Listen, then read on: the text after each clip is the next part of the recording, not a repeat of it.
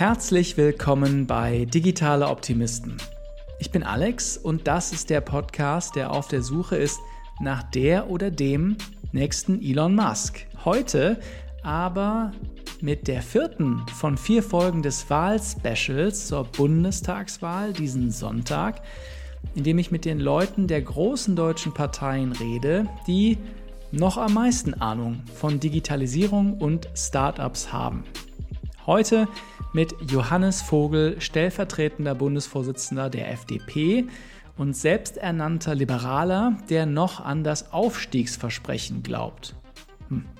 Was immer das genau heißt, ich glaube, wir werden es rausfinden heute in diesem Gespräch. Die FDP steht immer im Ruf, etwas wirtschaftsnäher zu sein als andere Parteien. Und ich glaube, das kommt in diesem Gespräch am Ende doch auch ein bisschen durch. Wir sprechen über seine Wahrnehmung, wo wir im Neuland der Digitalisierung im Jahr 2021 stehen aber den viel größeren Teil unseres Gesprächs verwenden wir darauf zu verstehen, was die FDP eigentlich für Startups in einer neuen Legislaturperiode erreichen will. Falls du dich übrigens fragst, wo das Gespräch mit den Grünen bleibt, die habe ich auch interviewt, Dieter Janicek nämlich von den Grünen, aber zum allerersten Mal in der Geschichte von Digitale Optimisten war das Audiofile korrumpiert. Und ich kann es leider nicht ausstrahlen, was ich sehr bedauere. Trotzdem gilt, egal welche Partei du am Ende wählst, ich hoffe, dass dir diese vier Wahlspecials ein bisschen dabei geholfen haben, deine Wahlentscheidung zu treffen. Und wie immer gilt auch, wenn dir dieser Podcast gefällt, dann empfiehl doch bitte einer weiteren Person in dieser Woche von diesem Podcast. Die nächste reguläre Folge Digital Optimisten kommt dann wie immer montags im zwei Wochen Takt. Aber jetzt erst einmal viel Spaß mit diesem Interview mit Johannes Vogel, stellvertretender Bundesvorsitzender der FDP. Herr Vogel, herzlich willkommen bei Digitale Optimisten in unserem kleinen Bundestagswahlkampf-Special. Wo erreiche ich Sie heute? Hi, erstmal danke für die Einladung. Ähm, ich bin gerade in meiner NRW-Wohnung. Äh, ich habe gleich einen Wahlkreistag vor mir, ähm, also im schönen Sauerland. Ähm, ich habe ja die große Freude, dass ich äh, große Teile meines Lebens in Berlin urban verbringe, große Teile meines Freundes- und Bekanntenkreis eher urban sind. Ich aber einen wunderschönen Down-to-Earth-Wahlkreis äh, im Sauerland habe. Ähm, äh, 30 Kilometer weiter westlich äh, bin ich auch geboren, im Bergischen Land. Also ähm, da erlebe ich auch die klassische industrielle Stärke Stärke des deutschen Mittelstandes. Hochinnovative Familienunternehmen in x-ter Generation, solche Dinge äh, trifft man im Sauerland. Und die Kombi finde ich gut, das macht, macht Freude. Stimmt, ja, hört sich gut an. Also Anlass unseres Gesprächs, ich habe es schon gesagt, ist natürlich die Bundestagswahl und die FDP stellt sich natürlich auch zur Wahl und wir werden in diesem Gespräch insbesondere auf die Themen Digitalpolitik und Startup-Ökosystem uns konzentrieren. Meine erste Frage ist, die ich mich immer wieder ja hm, darüber nachdenke, wie präsent sind die Themen eigentlich Ihrer Meinung nach im öffentlichen Diskurs im Vorfeld des Bundestags, der Bundestagswahl? Ja, nicht genug. Also ähm, ich finde insgesamt diesen Wahlkampf bisher so mittelinspirierend, um es zurückhaltend zu formulieren. Ähm, und vor allem, ich finde es äh, es fehlt an Debatten über die wirklich großen Themen, über die Megatrends. Und da gehört ja die Digitalisierung eindeutig dazu. Ich würde äh, neben außenpolitischen Fragen, zweite Phase der Globalisierung, Systemwettbewerb mit China, natürlich auch noch Dekarbonisierung und Demografie nennen. Und dann haben wir die vier Megatrends. Und wie viel reden wir darüber und wie viel reden wir darüber, wer gerade den entschlossensten Blick in die Kamera äh, äh gepackt hat von den sogenannten Kanzlerkandidaten? Also ähm, das ist mir zu wenig. Digitalisierung ist natürlich insbesondere ein, ein Thema. Wir haben ja als Freie Demokraten 2017 das schon zugespitzt, selbst bis auf die Plakate gehoben. Also Wahlkampf ist ja immer die Themen, die man auf zum Beispiel auf Plakate hebt, die sind ja, ne, das ist ja die, wo man die eigene Schwerpunktsetzung machen kann. Ich erinnere mich noch an ein Plakat von uns. Äh, Digital First, Bedenken Second. Da habe ich damals immer Witze drüber gehört vom politischen Wettbewerber. also ähm, äh, jetzt erlebe ich niemanden mehr, der äh, jetzt nicht sagen würde, ja, Moment mal, dass wir bei der Digitalisierung hinten dranhängen und das seit Jahren so hingenommen haben, das ist halt echt ein Problem. Also machen wir es mal zugespitzt. In der Corona-Krise ist es eben gar eine Frage von Leben und Tod, wenn in Gesundheitsämtern noch nur Faxe verschickt werden. Ähm, und äh, da habe ich das Gefühl, in der Bevölkerung tut sich was. in diesem Wahlkampf könnten wir über die Themen noch mehr reden, aber deswegen ist ja schön, dass wir heute, dass wir heute hier äh, eine positive Ausnahme bilden können. Wunderbar, genau das machen wir jetzt. Wir steigen tiefer ein und Sie haben es mir einfach gemacht, denn Sie haben einen Kommentar im Handelsblatt geschrieben, der auch noch heute rausgekommen ist, zusammen mit Ihrer Kollegin Bettina Stark-Watzinger mit sieben Forderungen zur Förderung des Startup-Ökosystems. Und jetzt lassen Sie uns mal one by one drauf eingehen, denn die allererste, und ich nehme an, vielleicht dadurch auch die wichtigste Forderung, äh, die Sie gestellt haben, ist mehr Risikokapital für Deutschland. Warum? Also ich würde die Gewichtung gar nicht so vornehmen. Ich glaube, alle sieben sind wichtig. Man muss nur irgendwie eine Sortierung vornehmen. Und ähm, ja, äh, weil immer noch, also es gibt tolle Ausnahmen. Wir haben mittlerweile auch tolle Einhörner in Deutschland. Äh, Startups, die groß geworden sind, die große Finanzierungsrunden gemacht haben. Aber wenn ich mir Rahmenbedingungen für Startups angucke im internationalen Vergleich. Und ähm, da haben wir ja offensichtlich Luft nach oben. Also gerade wieder der Global Entrepreneurship Monitor. Wir sind Platz 41 von 43 betrachteten Ländern aktuell. Das kann einen ja nicht zufriedenstellen. Dann ist die Frage von Verfügbarkeit von äh, Risikokapital äh, natürlich eine. Ähm, wir könnten auch noch mal reden über die Frage, in welcher Phase der Gründung braucht man welche Kapitalverfügbarkeit? Also es gibt auch so eine frühe Phase von Gründung. Da haben wir in NRW zum Beispiel so ein Gründerstipendium geschaffen. Da geht es nicht um die Frage Wachstumskapital, Investitionskapital, sondern geht es um Fragen, äh, kann ich mich ein Jahr lang eigentlich auf die Entwicklung meiner Geschäftsidee konzentrieren, egal ob ich äh, zum Beispiel ähm, äh, Friends and Family habe, die mich finanzieren können oder aus finanziell schwierigen Verhältnissen komme, ohne mich um die, die Frage sorgen zu müssen, wer füllt eigentlich den Kühlschrank, wer zahlt die Miete. Das würde ich ja mal davon trennen. Aber dann irgendwann äh, gibt es viele Unternehmen, die haben eben Wachstumsinteresse, die haben Geschäftsidee, dass sie, ähm, äh, dass sie skalieren wollen. Und ähm, da haben wir ein Problem mit der Verfügbarkeit von, äh, von Risikokapital ähm, insgesamt und insbesondere auch Risikokapital aus Deutschland. Also einerseits, glaube ich, müssen wir uns die Frage stellen, wie können wir da mehr verfügbar machen? Und zweitens müssen wir uns auch die Frage stellen, wenn generell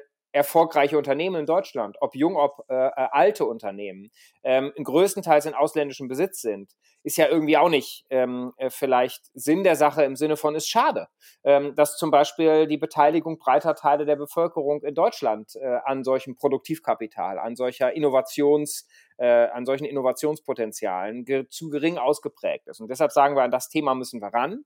Und ähm, uns schwebt insbesondere vor, äh, dass wir neben und neben der Frage, äh, welche staatlichen Unterstützungsmöglichkeiten gibt es, da gibt es ja auch schon ähm, äh, Hightech-Gründerfonds etc., die Frage sich zu stellen, wie machen wir privates Kapital noch weiter verfügbar? Warum erlauben wir es nicht den Kapitalsammelstellen, zum Beispiel im Bereich der Altersvorsorge, auch äh, größere Teile, klar, nur nicht, nicht äh, ihr gesamtes Kapital, aber zumindest eben Teile auch zum Beispiel zur Startup-Finanzierung bereitzustellen. Und das ist ein Thema, über das wir reden müssen.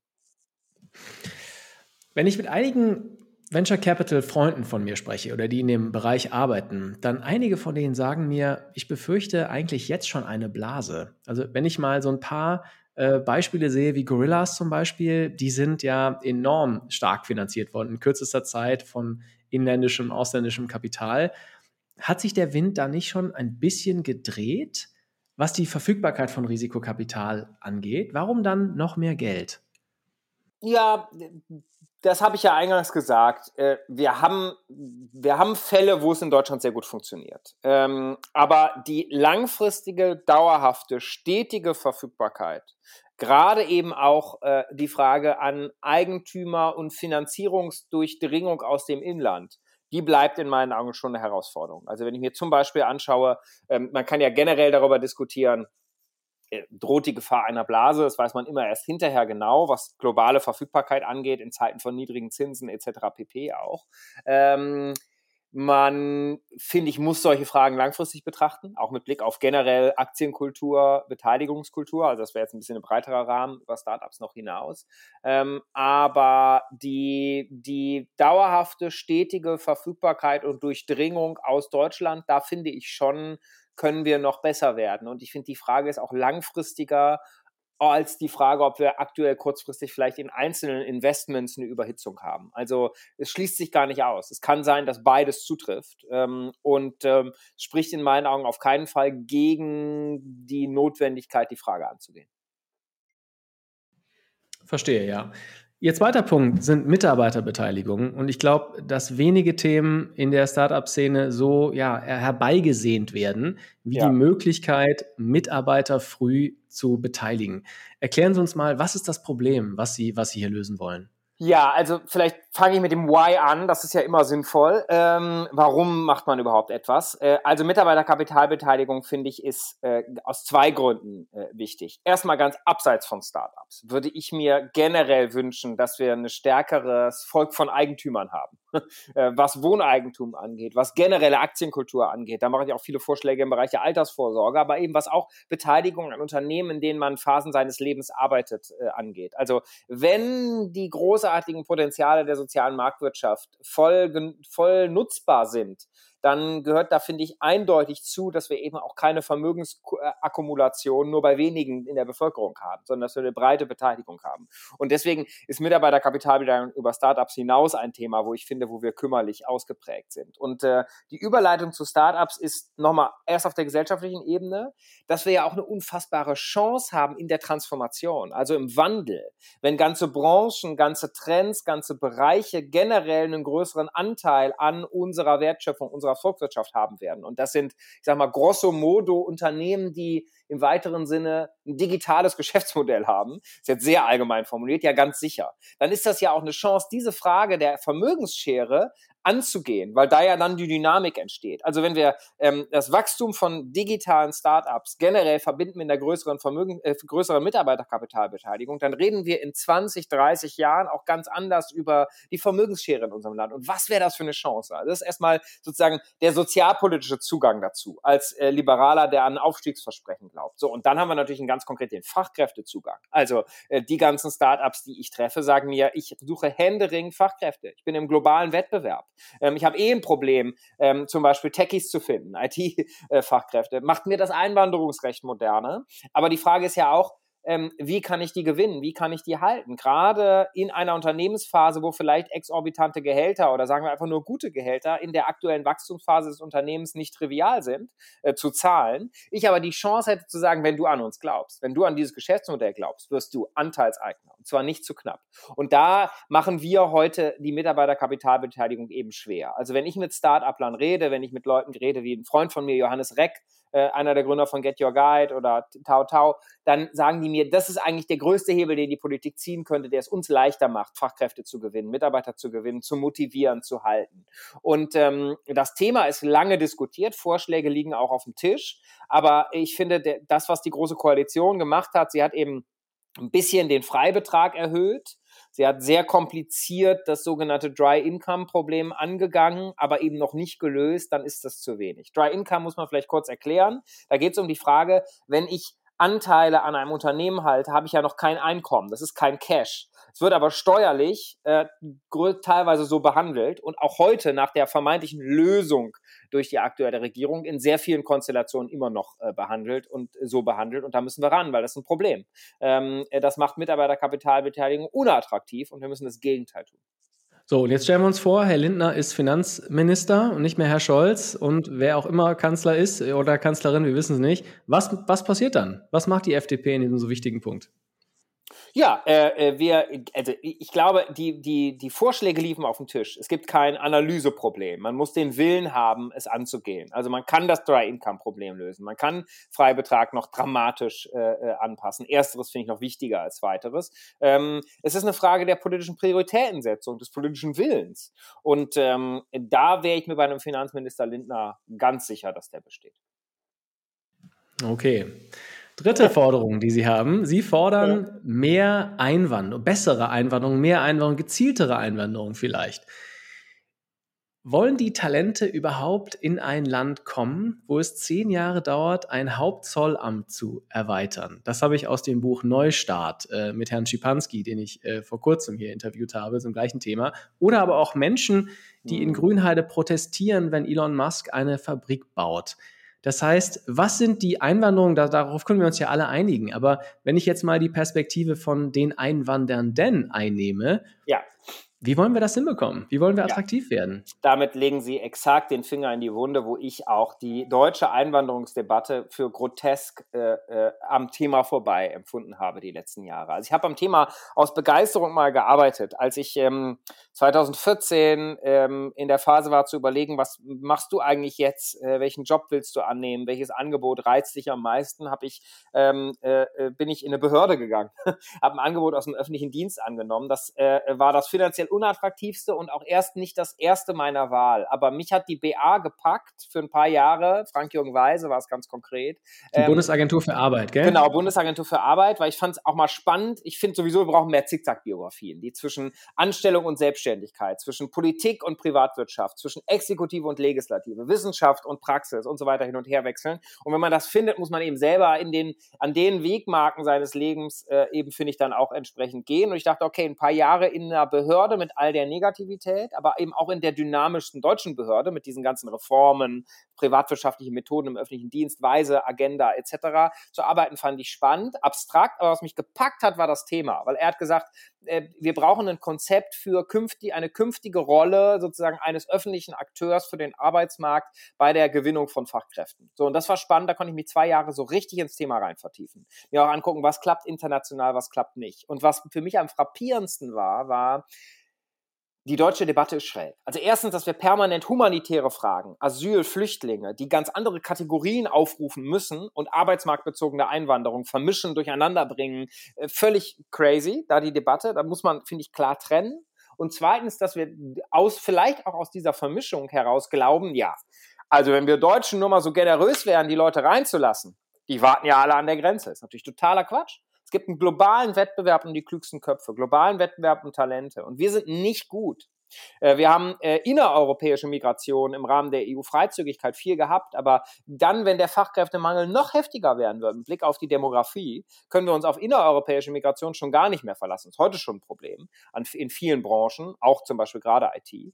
Aber äh, werden wir uns nicht mehr auf die innereuropäische Migration verlassen können, weil Europa insgesamt ja ein alternder Kontinent ist. Das heißt, wir müssen jetzt verstehen, wir müssen den roten Teppich ausrollen, wir müssen werben um Fachkräfte. Und das habe ich deshalb so ausführlich jetzt ausgeführt, weil das finde ich erstmal erstmal die wesentlichste Grundlage der Debatte ist. Also die CS, als ich gegen das Fachkräfteeinwanderungsgesetz der Großen Koalition, Klammer auf sehr kümmerlich, Klammer zu, gesprochen habe, äh, sprach mich danach Horst Seehofer im Plenum an, sagte Herr Vogel, ist gar nicht falsch, was Sie da an Kritikpunkten vorbringen. Aber Sie müssen auch mal sehen, für die CSU ist überhaupt schon ein Schritt nach vorne anzuerkennen, dass Deutschland ein Einwanderungsland ist. Ja, äh, Leute, wenn wir in der Phase stehen bleiben, ist ein bisschen langsam. Also ne, da, da sollten wir jetzt weiter sein und äh, deswegen aber auch anerkennen, wir stehen im Wettbewerb schwierig da und wir haben Nachteile.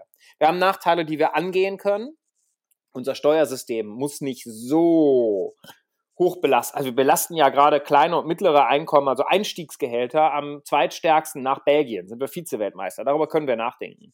Äh, unser Land kann insgesamt mehr Dynamik haben bei Genehmigungen, bei Lust auf Neuem, bei Lust auf große Würfe, bei Lust auf Bauprojekte. Also Elon Musks Fabrik ist, ist ein großartiges Beispiel. Wenn wir das so hinnehmen, dass schnelle, schnelle Bau von Transformationsprojekten wie einer Fabrik für E-Autos ähm, nur gelingt, weil der Unternehmer ins Risiko geht ähm, äh, und möglicherweise, ne, wenn im Worst Case vor der Konstellation stünde, er muss dann am Ende alles abreißen. Das kann sich nicht jeder Unternehmer leisten. Wenn wir das hinnehmen, wird es nichts. BASF sagt, ähm, äh, die, wir, wir können gar nicht so, das deutsche Recht lässt uns gar nicht zu, erlaubt gar nicht, dass wir ähm, äh, ein Projekt Offshore-Wind für grünen Wasserstoff für die Dekarbonisierung unseres Chemiewerks voranbringen, weil das Projekt hat dann eine Dauer von zehn Jahre. So viel Zeit haben wir nicht. Also da werden wir ran müssen.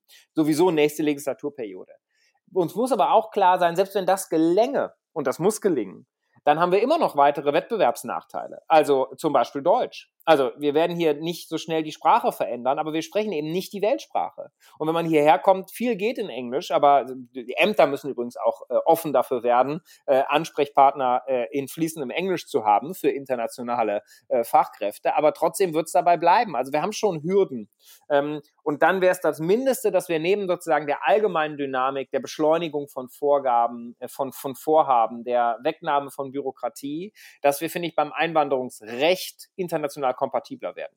Und da ist auch keine Rocket Science, sondern man muss einfach mal anschauen, was funktioniert gut in Kanada, was funktioniert gut in Neuseeland, wie kann ich das auf Deutschland übertragen und dann wären wir zumindest beim Einwanderungsrecht wettbewerbsfähig. Konkreter Vorschlag, ganz einfaches Zwei-Säulen-System. Blue Card für alle, die ähm, ein Arbeitsplatzangebot schon haben.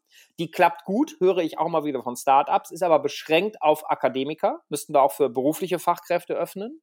Und zweitens, Punktesystem für all diejenigen, die einwandern wollen. Und das sind oft die Höchstqualifizierten, die noch gar kein Arbeitsplatzangebot haben, sondern sich dann vor Ort küm äh, äh, kümmern wollen, in eine Gesellschaft integrieren wollen, sich schauen wollen, was geht. Ähm, und dann dahinter ein Standortmarketing, das eben ganz vieles auch cool ist hier und vielleicht noch cooler wird, wenn wir es entsprechend machen, dann kann es gelingen. Aber da sind eine Menge dicker Bretter, nur äh, die werden ja nicht, äh, äh werden ja nicht gelöst durchliegen lassen. Mhm. Interessant. Ich habe in äh, diesem Podcast viele Gründer aus den USA und ein Gründer, der sich im Thema Smart Health, äh, E-Health, äh, ähm, äh ganz wirklich ein unglaublich spannendes Startup gegründet hat. Er sagt sogar, dass Tübingen ist fast sogar besser als das Silicon Valley, weil es da äh, viele schlaue Wissenschaftler gibt, große Unterstützung vom Staat. Also es kann auch clustermäßig gelingen. Klar. Aber meine eigentliche Frage ist eigentlich eine andere, denn ich will ich nur ganz mal, kurz, wenn ich darf, was hm? dazu sagen. Das ja, sind gerne, die Stärken, die ich meine. Wir haben Stärken. Ähm, äh, möglicherweise gelingt uns jetzt ein neues mRNA-Cluster. also großartig. Ne? Die, möglicherweise eine Medizinrevolution, die in als erstes von deutschen Unternehmen jetzt äh, geschaffen wurde. Über den Fall BioNTech können wir gern äh, gleich auch noch reden, ähm, der spannend ist. Es gibt auch andere äh, äh, Cluster-Möglichkeiten. Es gibt Regionen, wo wir bei uns sehr günstige ähm, Miet-Infrastrukturbedingungen mit einer sehr hohen Zahl von gut ausgebildeten jungen Leuten zusammenbringen und einer guten, einer guten Anschluss. Ruhrgebiet zum Beispiel hätte ganz viele Ingredienzien, wo man positiv mitarbeiten mhm. kann. Ähm, wir haben die Stärke, also was ich eingangs gesagt habe zum deutschen Mittelstand, das kann ja auch eine Stärke sein bei B2B-Angeboten. Äh, also was hätten wir für Möglichkeiten, wenn wir es schaffen, die inkrementelle Innovationskraft unserer Familienunternehmen zu verbinden mit mehr disruptiver äh, Sprunginnovation, mit mehr Startups. Also das ist ja gerade dann auch eine, eine große Stärke gegenüber ähm, äh, dem Modell äh, der ähm, äh, Volksrepublik China unter der KP Xi Jinpings. Also da gibt's es gibt ganz viele Anknüpfungspunkte, aber wir haben eben auch Liabilities. Ähm, und über die haben wir eben gesprochen. Und ähm, die, die Schwächen zu minimieren, vielleicht gar zu eliminieren, ähm, gibt uns ja mehr Möglichkeiten, die Stärken auch zu nutzen. Aber gehen wir nochmal auf den Punkt äh, der, der Personen ja, äh, ein. Ich habe neulich eine Studie gelesen, dass in Deutschland 50 Prozent aller Studierenden am Ende Beamte werden wollen. Ja. Jetzt aus Ihrer, aus Ihrer äh, Antwort auch gerade sprudelt ja auch eine gewisse, Sie sagen ja auch Lust am Neuen, Lust auf Chancen. Sie betonen ja auch in Ihrer Kommunikation oft das Chancenthema, äh, nicht so sehr das Risikothema auch in Ihren Wahlplakaten. Das heißt, haben wir nicht zu Hause noch wahnsinnig viel zu tun? Ja, es ist die klassische Glas voll, äh, halb, äh, Glas halb leer, halb voll Frage. Ne? Was haben wir für Stärken, was haben wir für Schwächen? Eben haben wir es für den Bereich Standortfaktoren, sagen wir mal ganz abstrakt, äh, diskutiert. Und ich finde natürlich auch hier beides. Also erstmal, ich glaube, Dinge ändern sich nur, wenn man sie ändert und mit gutem Beispiel vorangeht und äh, die Fragen auch offen konfront, äh, offen anspricht. Deswegen, ja, ähm, ob wir äh, die, die Get Things Done Mentalität, äh, äh, dass das Beste noch vor uns liegt, ob wir mit der an Herausforderungen gehen oder mit Pessimismus, das macht einen Unterschied und wir alle haben in der Hand, unseren kleinen Beitrag zum kulturellen Klima zu leisten. Deswegen finde ich, muss man es auch machen. Äh, Aktienkultur ist ein Thema, ich werde manchmal gefragt, ich habe einen rentenpolitischen Vorschlag gemacht, schwedisches Modell, gesetzliche Aktienrente. Wurde ich manchmal gefragt, warum nennst du das Aktienrente? Die Re Aktien sind in Deutschland so unpopulär. Da habe ich auch gesagt, ja gut, äh, wenn ich das nie anspreche, dann werde ich auch auch nicht ändern, dass es unpopulär ist. Also ich muss die Debatten eben auch führen. Das ist das eine. Und das, ähm, äh, das zweite ist, was haben wir da für Hausaufgaben? Als Liberaler bin ich äh, gerade bei, der Frage sozusagen äh, unternehmerisches Denken, unternehmerische Mentalität. Darauf spielt ja Ihre Beamtenfrage an, wenn ich es richtig verstehe. Und auch da gilt natürlich, mh, hm, nicht jede Frage kann die Politik lösen. Also ich finde, das, das gehört als Liberaler eben auch zur Analyse dazu. Also nicht jedes gesellschaftliche Problem, nicht jede kulturelle Frage, die wir beklagen, können wir sagen, ja, Politik, mach was. Sondern das haben wir alle eben auch in der Hand. Also da, da, da, da ist eben auch wichtig, wie geht man selber in solche Debatten? Welche Entscheidung trifft man selber an welcher Abzweigung im Leben? Wir haben auch so viele auch alle vor uns. Also wir leben ja lange und bleiben lange fit im Schnitt, Gott sei Dank. Ähm, aber es gibt natürlich Dinge, die die Politik angehen kann. Und ähm, bei der Frage, was schwebt mir eigentlich vor, vor als sozusagen Norm meiner Erwerbstätigkeit. Da finde ich, hätte die Politik eine, eine, eine große Hausaufgabe. Ich nenne zwei Bausteine. Das eine ist, unsere gesamte Arbeitsmarkt- und Sozialpolitik, also den Rahmen, den wir politisch für Regeln schaffen, passend zu machen für die moderne Arbeitswelt. Das fängt an bei Regeln, die äh, Homeoffice nicht in die Illegalität treiben und sozusagen selbstbestimmtes Arbeiten zeit- und ortsflexibel. Und das hört eben nicht auf bei der Frage Zickzack-Biografien. Wie, wie schauen wir eben auf Selbstständige? Behandeln wir sie wie Erwerbstätige zweiter Klasse? Ähm, äh, äh, haben wir eine vermeintliche Norm der Anstellung? Haben wir einen Sozialstaat, der sehr klassische Lebensläufe denkt und versteht und Steine in den Weg legt, wenn jemand dann plötzlich in eine Gründung ausbricht oder so. Das sind Fragen, die sind auch ganz real, dann für individuelle Lebensentscheidungen. Also ein Bekannter von mir hat mir mal beschrieben, wie für ihn diese Gründungsentscheidung war, weil er in der Familie kein einziges unternehmerisches Role Model hat. Und wie seine Mutter gesagt hat, mal, willst du wirklich die fest gut bezahlte Festanstellung aufgeben für eine Gründung? Was sollen denn die Leute sagen, wenn es schief geht? Und am Ende war das Argument, um seine Mutter zu beruhigen, ich mache ein paar Jahre freiwillige Arbeitslosenversicherung. Da ist was Kulturelles drin. Was sollen denn die Leute sagen, wenn es schief geht? Da ist aber eben auch eine Hausaufgabe für die Politik drin. Wie machen wir Absicherungsinstrumente, Regeln unseres Sozialstaats so, dass sie eben zu vielfältigen Lebensläufen passen? Das wäre Hürde oder Baustelle eins. Könnten wir vertiefen, wenn Sie wollen, aber ich mache es mal nur schlaglichtartig. Und zweitens, Bildungssystem. Ähm, es gibt eine spannende Umfrage äh, von Startup-Teens. Die, die, die Organisation werden Sie kennen. Ähm, betreiben Freunde von mir, Hauke Schweizer und, und andere, äh, Marie-Christine Ostermann etc., die haben eine Umfrage unter Teenagern gemacht und da kommt raus, die Hälfte im jungen Teenageralter, repräsentative Umfrage, können sich vorstellen, ähm, später selbstständig oder unternehmerisch tätig zu sein, Gründung vielleicht auch für ein Unternehmen mit Angestellten, mit, ne, ne, was dann irgendwie möglicherweise irgendwann auch groß wird, vielen Menschen Arbeit gibt, etc. pp. Wenn wir uns dann die, die Umfragen unter jungen Erwachsenen anschauen, so 19, 20, 21, 22, was für Berufe geben die an als, als Wunsch? Dann sind da plötzlich ganz oben das Beamtentum und sowas. Also irgendwas zwischen junges Teenageralter, 13, 14 und Ende des Ausbildungssystems für die meisten, äh, zumindest für die im akademischen Bereich oder die dann eine Ausbildung abgeschlossen haben, irgendwas läuft da ja schief. Also irgendwie bricht da ja eine Offenheit für unternehmerischen Lebensentwurf ein. Und das kann was mit gesellschaftlicher Kultur zusammenhängen, äh, äh zusammen, äh, äh, da kann ein Zusammenhang bestehen, da, darüber haben wir eben schon gesprochen, aber ich glaube, das hat auch was mit dem Bildungssystem zu tun. Dass man in ich glaube, es sind aktuell 13 von 16 Bundesländern. Kann plus minus ein oder zwei sein. Da habe ich nicht die Statistik sicher im Kopf. Aber in jedem Falle in der Mehrheit der Bundesländer die Schule verlassen kann, ohne ein Schulfach Wirtschaft überhaupt nur besucht zu haben, ohne Entrepreneurship Education bekommen zu haben, ohne überhaupt nur als Option angeboten bekommen zu haben, du kannst dich auch unternehmerisch betätigen, du kannst gründen, du kannst selbstständig werden da, da, da, muss man sich nicht wundern, da besteht ein Zusammenhang. Dass unsere Berufsorientierung auch die Norm der Anstellung atmet und wir nicht zum Beispiel die Bundesagentur für Arbeit äh, per Gesetz äh, beauftragen, bringen immer in jede Berufsorientierung auch eine lokale Unternehmerpersönlichkeit mit rein. Oder, oder, oder. Das sind Hebel, die kann die Politik ziehen und sollte sie ziehen. Mhm.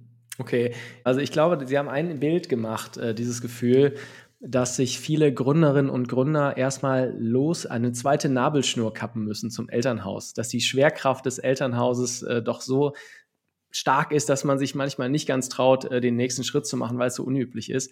Ich glaube, da beschreiben Sie ein Gefühl, was auch, glaube ich, viele unserer Hörer äh, haben, die ja sehr gründungsinteressiert sind und sich auf die eine oder andere Weise, wenn sie nicht diesen Background haben, lösen mussten. Ja, und da entscheidet sich übrigens auch, letzter Punkt, da entscheidet sich natürlich auch Chancengerechtigkeit. Also da entscheidet sich ja dann auch die Frage, habe ich die Gründungsoption und das Gründungsselbstvertrauen überhaupt nur in Familien, die schon unternehmerisch über Generationen sind? Oder hat jede und jeder wirklich die Chance, diesen Traum zu leben und kriegt es als Option auch vermittelt? Und das finde ich eine ganz zentrale Frage. Das wollte ich nur noch sagen. Mhm.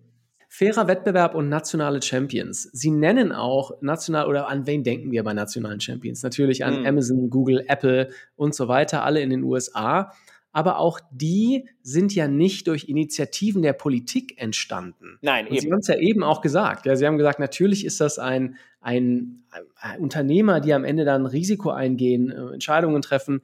Das heißt, welche Rolle soll der Staat da überhaupt spielen und kann der Staat spielen? Ja, Regulator, äh, Rahmengeber, Schiedsrichter, nicht Player. Und das ist die Kurzfassung der Antwort. Also Mentalitätswechsel, Bürokratieabbau haben wir schon gestreift. Deswegen glaube ich, können wir die, äh, äh, können wir die abhaken.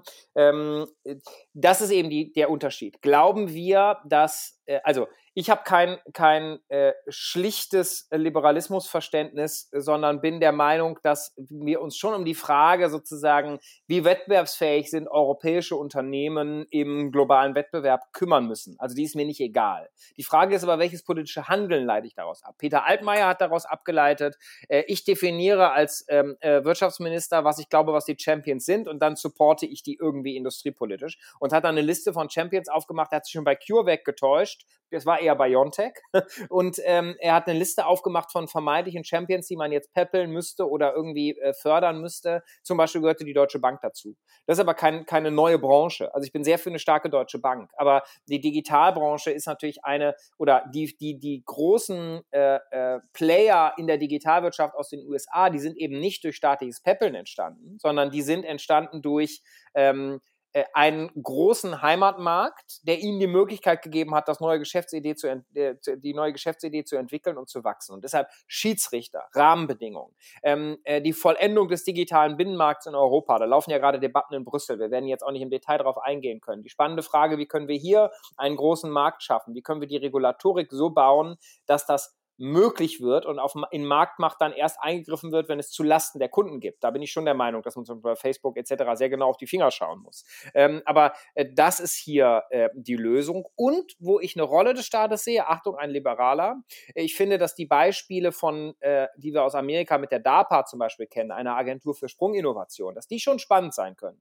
Ähm, äh, am Anfang in der Bereich, der, dem Übergang von Wissenschaft in Innovation, Förderung vorzunehmen. Das haben wir in Deutschland jetzt auch eingeführt, aber so maximal, wenn man sich mal mit dem, die Interviews mit dem, mit dem Chef äh, durchliest, so maximal bürokratisiert, dass das ganz sicher nicht klappen wird. Ähm, und das wären die beiden Herangehensweisen. Nicht glauben, die Politik weiß, wer der Champion ist, sondern die Politik muss überlegen, wie schaffen wir den Rahmen, gerade einen großen europäischen digitalen Binnenmarkt, so dass Champions wachsen können auf einem, äh, auf einem, in ihrem Erstmarkt, auf ihrem Heimatmarkt. Und zweitens, wie machen wir eine Agentur für Sprunginnovation, wäre weniger bürokratisch. Das wären wären äh, zwei Punkte, die ich, die ich sehen würde. Und wenn ich darf, ganz kurz würde ich auf den Bereich Diversität nochmal gerade eingehen, weil ich den auch für zentral halte.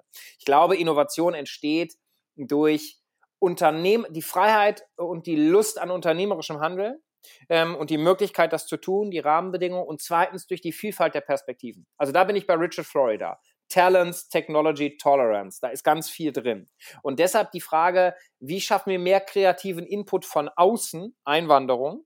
Wie schaffen wir mehr äh, kreativen Input von innen, mehr Aufstiegsbiografien? Ich halte die Erneuerung des Aufstiegsversprechens für eine zentrale soziale Frage unseres Landes. Und wie schaffen wir mehr Geschlechterdiversität? Ne? Bei so Fragen äh, wie, wir haben gute Forschung dazu, dass männliche Gründer von, von Kapitalgebern eher mit Blick auf die Chancen befragt werden, weibliche Gründer eher, Gründerinnen eher mit Blick auf die Risiken. Ähm, da müssen wir ran. Also die drei Quellen von Diversität, glaube ich, sind dann auch schon Innovationstreiber und über die sollten wir mitreden. Mhm. Verstehe, ja. Jetzt haben wir über die Inhalte gesprochen, aber Sie haben ja auch eine konkrete Forderung, was das Gefäß sein soll, was diese, äh, diese Forderung, die wir jetzt gestreift haben, hier und da machen sollen. Denn Sie fordern ein Digitalministerium. Sind dann die anderen, ich frage mich, wie das gehen soll, sind dann die anderen Ministerien dumme, analoge Ministerien und alle coolen, hippen, digitalen Themen hat das Digitalministerium? Nein, also ich bin sehr fürs Digitalministerium, weil mich die Alternative, so wie es derzeit organisiert ist in der aktuellen Bundesregierung, nicht überzeugt in ihrer Bilanz. Also wenn ich mir angucke, wie bringt Taiwan das mit dem Digitalministerium voran und was schafft die GroKo, ist jetzt ein bisschen plump, aber um den Punkt klar zu machen, würde ich sagen, well, da spricht viel für den taiwanesischen Weg.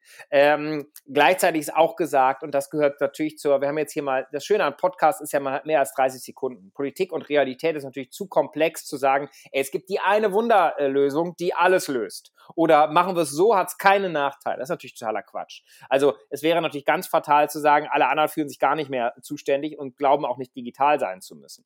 Aber mein Eindruck ist, dass wir bei einigen Projekten einen solchen Beschleunigungsbedarf haben.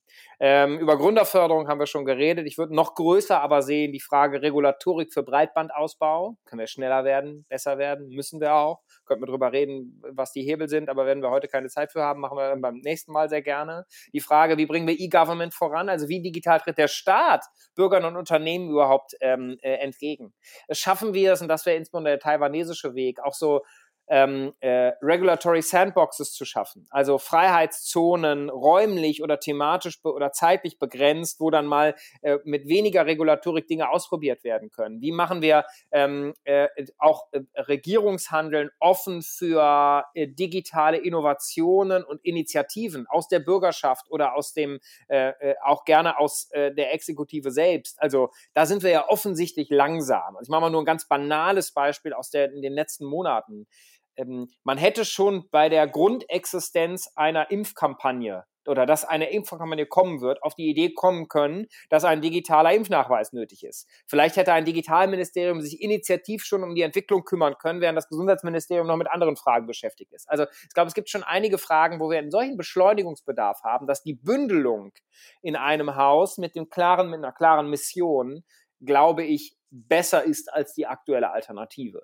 Ähm, spannend wäre ja vielleicht mal der Versuch, ein Digitalministerium zu schaffen mit dem Ziel, diese Struktur nur für eine zuvor zu definierende Zeit einzuführen. Also für ein oder zwei Legislaturperioden mit klaren Benchmarks, wie weit wollen wir dann sein und wann können wir uns selber abschaffen, weil wir dann insgesamt bei der Digitalisierung nicht mehr, ähm, äh, nicht mehr so stark Nachzügler sind und es ist sozusagen in allen Regierungshandeln und bei allen Themen in Fleisch und Blut übergegangen.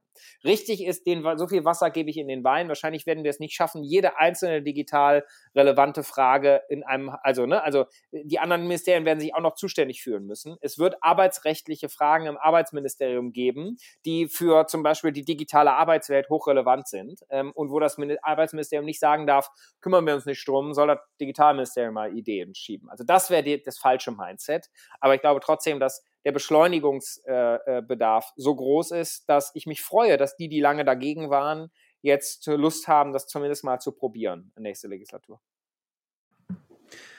Wäre das ein spannender Job für Sie? Die FDP steht ja gar nicht so schlecht da. Sie haben viel Ahnung, was digital ist, viel Leidenschaft für das Thema. Würden Sie es gerne machen?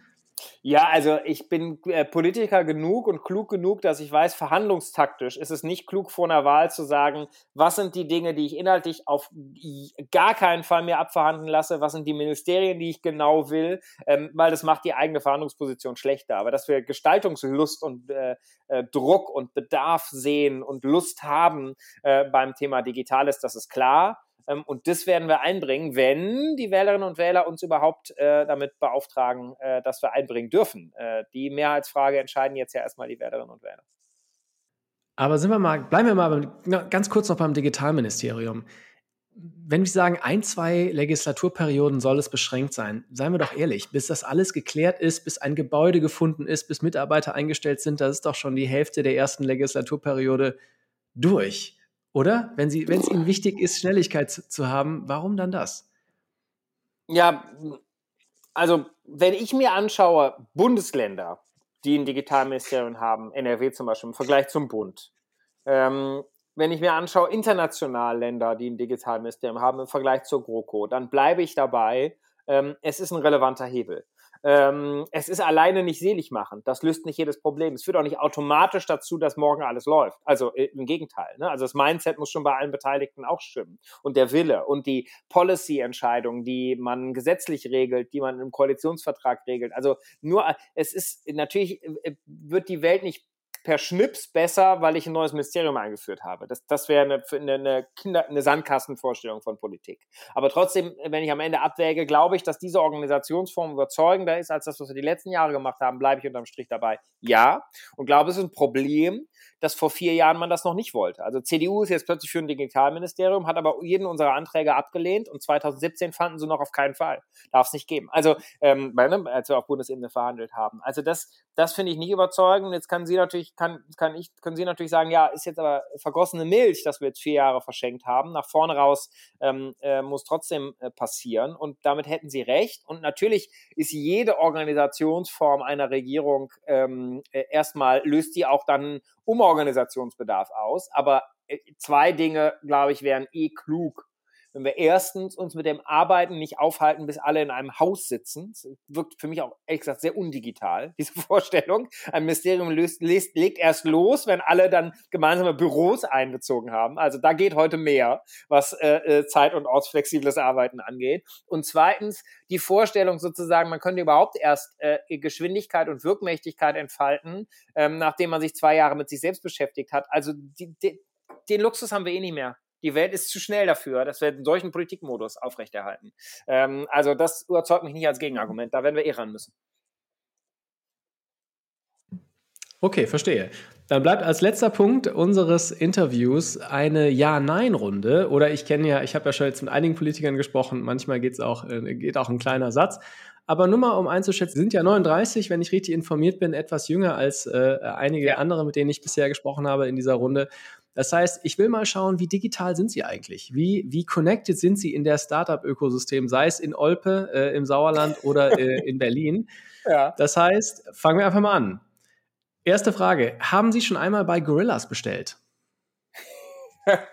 wir, meine Frau und ich ringen damit, ähm, äh, ob wir uns die Gorillas-App ähm, holen oder nicht. Ich habe zumindest intensiv in, in, meinem, in meinem Lebensmittelpunkt Berlin schon darüber nachgedacht. Okay, probieren Sie es mal. Das ist ganz interessant Erfahrung. Ja, ist cool.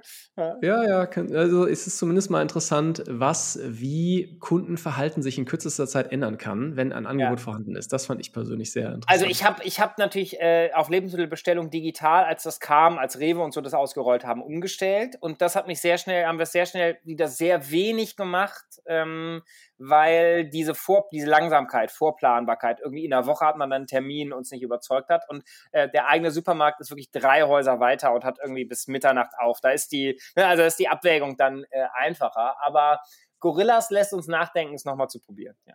Okay, gut. Haben Sie, zweite Frage, haben Sie schon einmal in ein frühphasiges Startup selbst investiert? Nein, ähm, bisher nicht. Ähm, aber einfach, weil äh, die Phasen, wo ich ähm, die finanziellen Mittel hatte, in einer beruflichen und öffentlichen Rolle war, dass ich fand, es passt. Ähm, es gibt keine Interessensverquickung und die Idee hatte, die mich äh, so überzeugt hat, einfach noch nicht zusammenkam. Aber ich kann mir sehr gut vorstellen, dass sich das einmal ändert in Phasen meines Lebens. Klar, verstehe, ja, dass Sie da auch äh, als, als äh, Da muss ich auch andere Fragen andere abwägen. Genau, ja, ja. Klar, ja, natürlich, ja. Nehmen Sie Cookies in der Regel immer an? Ja, das ist natürlich eine fiese Frage an uns alle. Ne? Ähm, wir alle wissen, wir sollten es nicht tun und wir alle haben wahrscheinlich schon Gelegenheit gehabt, ah, ich bin jetzt in Eile, ja, ähm, ich will jetzt schnell gemacht haben. Vielleicht besser sollten wir die Regulatorik anpassen. Also das überzeugt mich nicht, dass Datensouveränität so schon optimal geregelt ist. Hm. Es ist nicht das Internet der Zukunft, oder? Wenn nein, wir darüber nachdenken, nein, dass man ständig was wegklickt. Ja. Gibt es ja aber auch spannende Lösungen, ne? dass, dass ich dann einen, äh, einen sozusagen, ich mache es mal sehr salopp, einen, einen digitalen äh, Dienstleister von mir selber beauftrage beauftrage, solche Fragen für mich zu entscheiden, bis ich an, ihn anderweitig beauftrage, etc. Also da gibt es ja technische Lösungen, die denkbar sind, über die wir ja schon alle diskutieren. Mhm. Okay. Haben Sie Angst vor Deepfakes? Ja, ich halte das für eine äh, äh, reale Bedrohung. Also ich glaube, eine der großen Regulations Regulierungsfragen der, der digitalen Öffentlichkeit ist die Integrität der öffentlichen Debatte. Da sind ja ganz neue Fragen aufgeworfen. Darf ein privates Unternehmen wie Twitter einen öffentlichen Akteur zum Beispiel regulieren, etc.? Facebook, darf, darf der, der Donald Trumps Twitter-Account gesperrt werden, etc.? Da sind wir gerade erst am Anfang der Debatte und Deepfakes machen mir Sorgen, ja. Mhm. Ich habe da ein ganz spannendes Interview mit äh, Arne Schönbohm geführt, dem äh, Leiter des Bundesamts für Sicherheit in der Informationstechnik. Äh, ganz spannendes Gespräch auch zu dem Thema. Und die letzte Frage ist keine Ja-Nein-Frage. Wann waren Sie das letzte Mal von einer Technologie richtig beeindruckt? Ach, zu oft. Ich finde einfach, ich mag das Neue. Ich finde einfach sehr oft cool. Im Moment bin ich wirklich also vielleicht bei, bei großen Technologien, die man nicht nur als kleinen Alltagshelfer nutzt, sondern in wesentlichen Fragen seines Lebens. Ich bin vor zwei Jahren umgestiegen auf voll elektrische äh, automobile Mobilität. Ähm, ich habe gar kein Auto mehr in der Großstadt in Berlin, das braucht man nicht. Ähm, aber im Sauerland äh, geht es nicht ohne Auto ähm, und bin umgestiegen und bin mit da, bin beeindruckt, wie in den letzten Monaten, mit welcher Geschwindigkeit, ist auch noch viel zu tun, aber welche Geschwindigkeit das Ladenetz äh, ausgebaut wurde. Ich finde es mittlerweile richtig geil. Ich gehe nie wieder zurück. Ähm, aber äh, das ist jetzt vielleicht eher eine, eine große Technik in wesentlichen Fragen äh, unseres Lebens, nicht eine, eine kleine App, die einem das Leben leichter macht. Da haben wir, glaube ich, alle jeden Tag welche, die, die uns freuen. Super, vielen Dank, Herr Vogel. Danke, dass Sie sich Zeit genommen haben, dass Sie hier bei Digital Optimisten ja auch einen optimistischen, chancenorientierten Blick in die Zukunft geworfen haben. Ich glaube, das war äh, on topic. Von daher vielen Dank. Ich wünsche Ihnen viel Erfolg für die Bundestagswahl, eine gute Zeit in Ihrem Wahlkreis und äh, hoffentlich bis bald. Danke, bis bald. Schöne Zeit.